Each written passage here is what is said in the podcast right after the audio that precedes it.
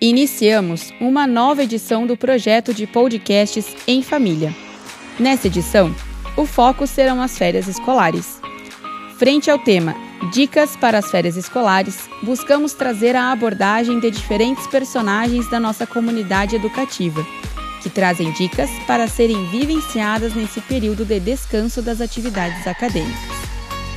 No segundo episódio, trazemos as dicas da nutricionista e ex-aluna do colégio, Letícia Foleto, que fala sobre a importância de mantermos uma alimentação saudável e destaca algumas dicas sobre o tema. Confira!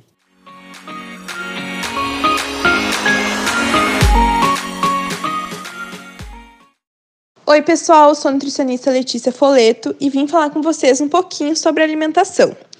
Bom, a gente sabe que dezembro, janeiro, normalmente é um período de descanso, de férias, festas de final de ano, e com isso muitas pessoas tendem a dar férias também para uma alimentação saudável. E eu vim aqui mostrar que isso não é necessário, porque a gente pode sim aproveitar as festas, os períodos de confraternização e ainda assim manter uma alimentação saudável, que afinal é o que importa.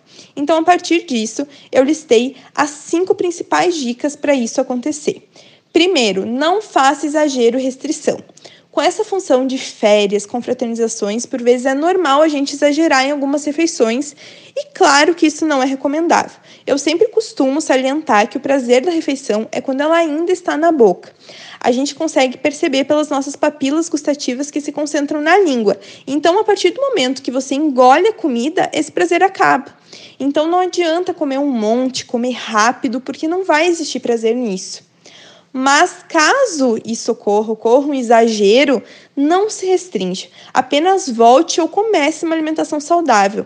Ainda mais que agora é verão e muita gente quer fazer dieta e acaba se restringindo ao máximo. E em qualquer situação acaba exagerando.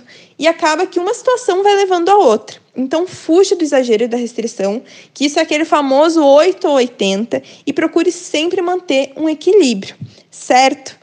Segunda dica: evite ultraprocessados. Os alimentos ultraprocessados são conhecidos e queridos por muita gente. Aqueles alimentos cheios de açúcar, de gordura, de sódio, além de serem cheios de ingredientes que a maioria da população desconhece. Aqueles alimentos que tu pega o rótulo no mercado e é uma lista gigante de ingredientes e que tu nunca nem ouviu falar no nome.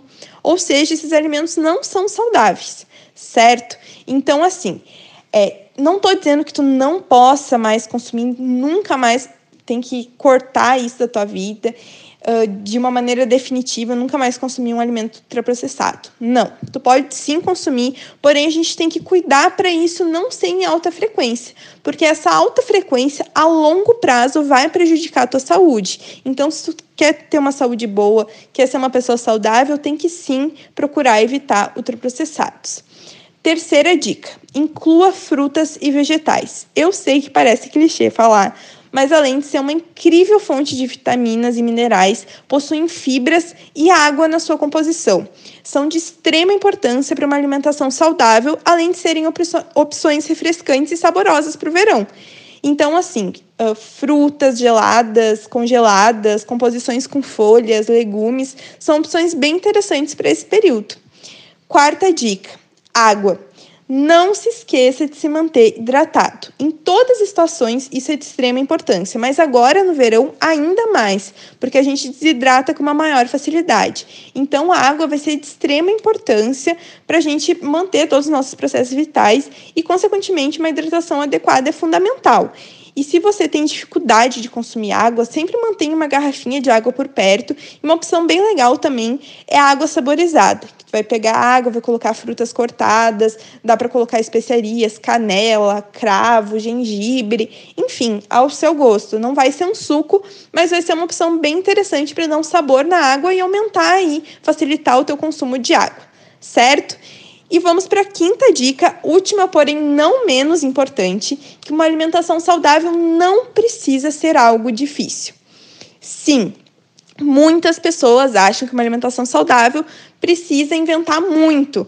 Hoje em dia na internet tem muitas informações erradas e que acaba confundindo a nossa cabeça. Que para ser saudável tem que usar sal do Himalaia, cogumelo não sei o que, produtos sem glúten, sem lactose, mesmo a pessoa nem sendo intolerante, mas na verdade isso não tem fundamento algum certo? É como eu costumo dizer, é o básico que funciona. Não adianta inventar moda.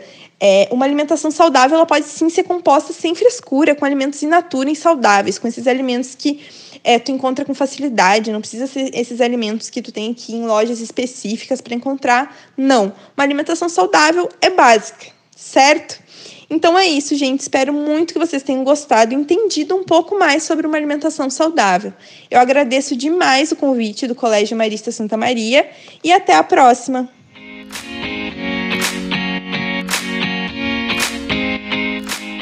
Acompanhe nas nossas redes sociais todos os episódios e os próximos temas que serão abordados. Juntos, seguimos em família.